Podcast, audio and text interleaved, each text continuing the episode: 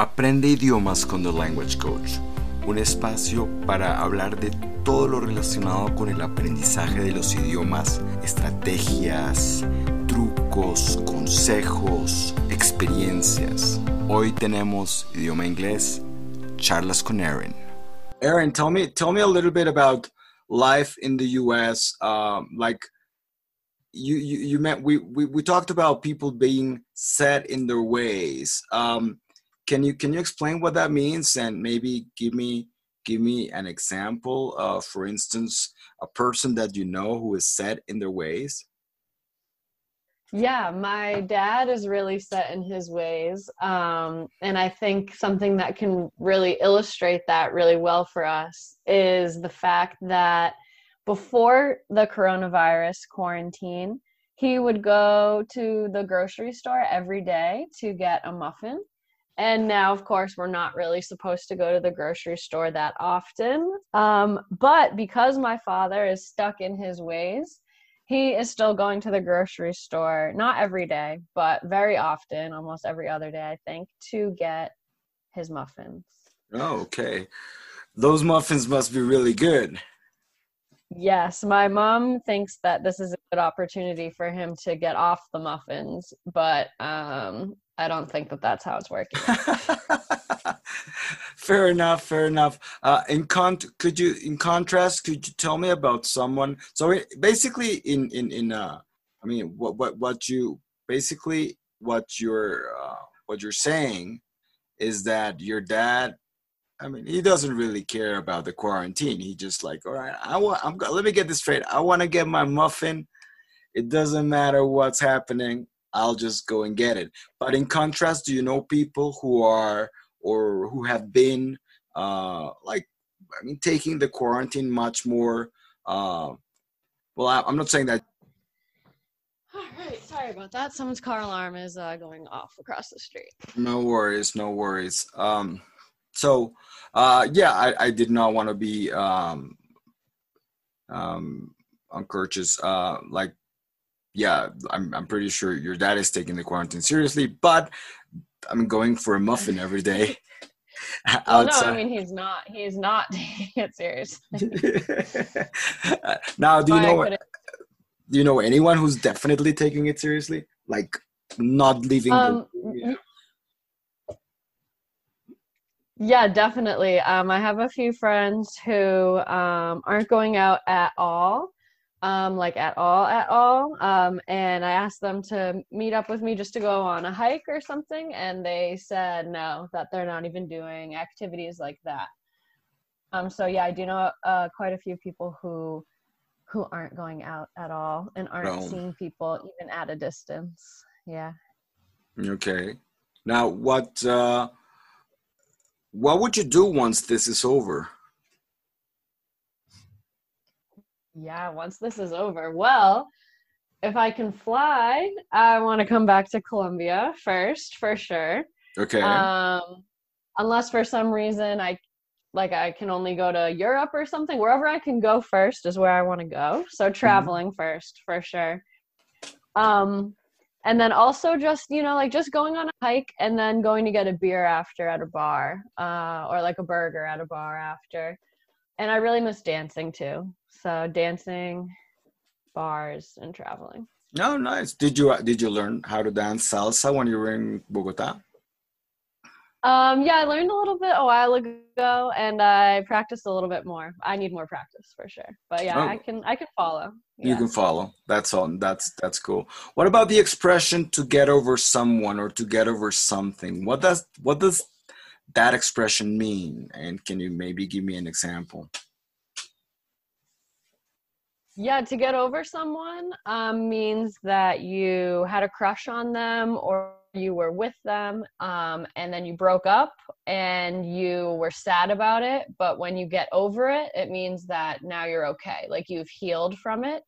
Um, and the same thing to get over something. So, uh, for instance, when I first came back from Colombia, I was really sad because it all kind of happened so quickly. Like all my friends left or went back to their different neighborhoods in Colombia or went back to their different countries in Europe. And then my friends went back to the States and then I went back to the States. And that was really sad once I was at my parents' house. Um, but I I'm not over it totally, but it is something that I have to get over because it happened. Um, mm-hmm. And there's no point in being sad about it for too long. So you just have to be happy about the future, I suppose.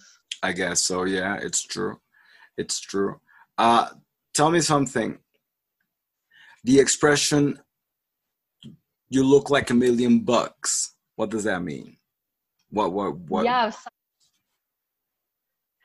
Yeah, when someone looks like a million bucks, um, it means they look really, really good. Like they're in a fancy outfit. Maybe they have some nice jewelry on, some extra makeup, or their hair styled in a nice way it means they look really nice. They look really nice. And there's another one here that says going from rags to riches. I always love that one because it reminds me of a there was this movie back in the 80s with Eddie Murphy uh, and uh, I think it was called Trading Places. Uh, and um, this other guy who was very a, a very famous uh, comedian in the 80s. Um, oh God, I forgot his name. But well, it'll come back. Um, but yeah what does it what does it mean to be from rack to go from rags to riches yeah to go from rags to riches means to go from being um, really poor and not having any money to um, to acquiring a lot of money and to being actually wealthy so from going from nothing to everything okay from nothing to everything yeah the the, the actor it was or is dan Aykroyd. I don't know if you if you if it rings a bell, but he was very famous in the '80s. Dan Aykroyd. Um, he appeared in yeah, Go- he, he appeared in Ghostbusters. Okay, yeah, yeah, yeah. He looks familiar to me. What would be the difference? I don't think I don't think we discussed this, but I think this is very important for for people who are learning English to know the difference between something being corny, something being tacky, and something being cheesy. Uh, would I mean, is there a difference? And I mean, let's talk a little bit corny, tacky, and cheesy. okay, yeah.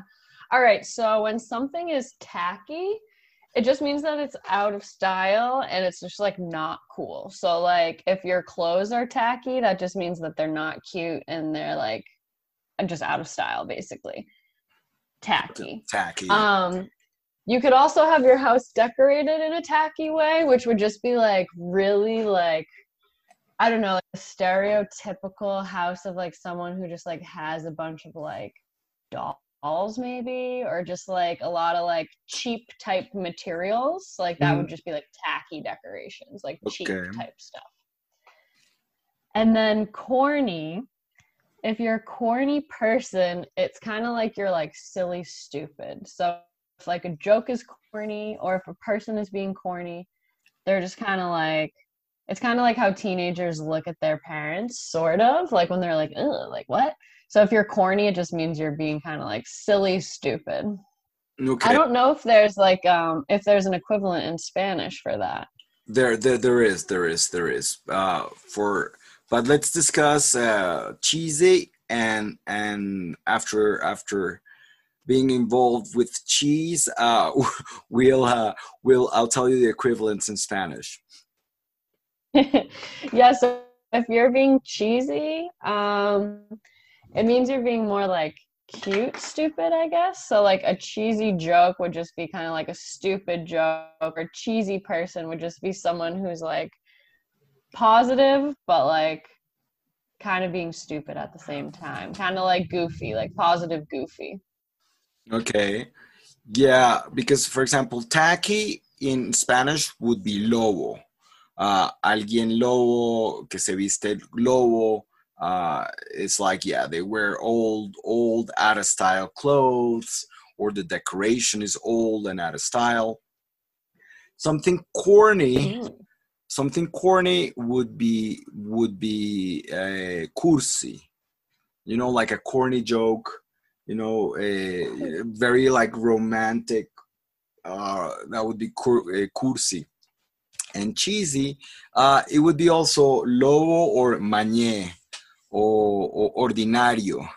Um yeah that those those would be the ones that are that are yeah uh when someone says listen i'm gonna look we, well we were talking about customer service.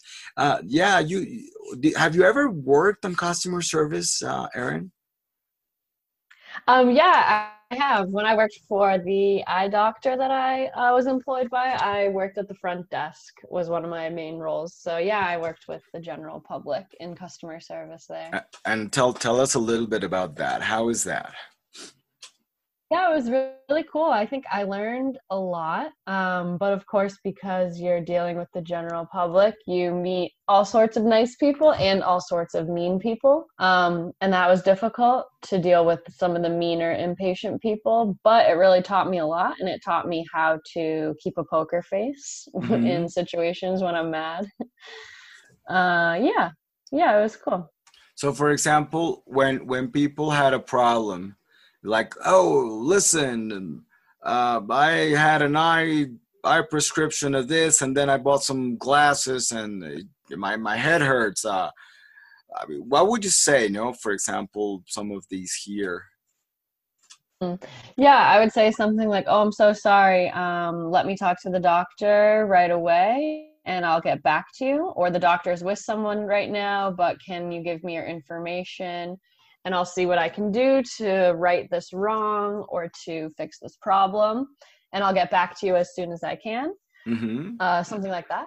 Something like that, yeah. Did I mean? There's always one client that one remembers, uh, one customer that you're like, oh God, he's here again or she's here again. Did you ever have one of those? Um, yeah, definitely. There were a few. And you're making me laugh over here because when that would happen, or when we would notice on the schedule, like as soon as I would see, you know, John Smith on the schedule, I would run back to my friends and be like, oh my God, like this person's coming in today. And they'd be like, no. um, and then, of course, they're always like the last appointment, right? So you're not actually going to close at closing time because they're going to want to shop for glasses after their appointment, even though we're supposed to close after after their appointment. Um, so yeah, some people you just know they want to be really pampered, and you you're a business, right? And you're employed by the business, so they want to make money. So you you do have to treat the customers how they want to be treated, um, and that can be really hard sometimes when they're not very polite. Yeah, I understand. All right, excellent, excellent. So that's that's that's something that that we all learn about. I mean, customer service every day. Uh, module mm-hmm. module two B two innovation. Um, are you a person that uh, embraces innovation quickly? You know, uh, how do you call them? Like the early adopters, or are you a person that analyzes the like a new I don't know, let's say a new product by by a computer company? Do you kind of like wait for it to sort of become popular and then you give it a try um, at some store and then eventually you might make a decision? Or are you like, oh my God, I need to have this?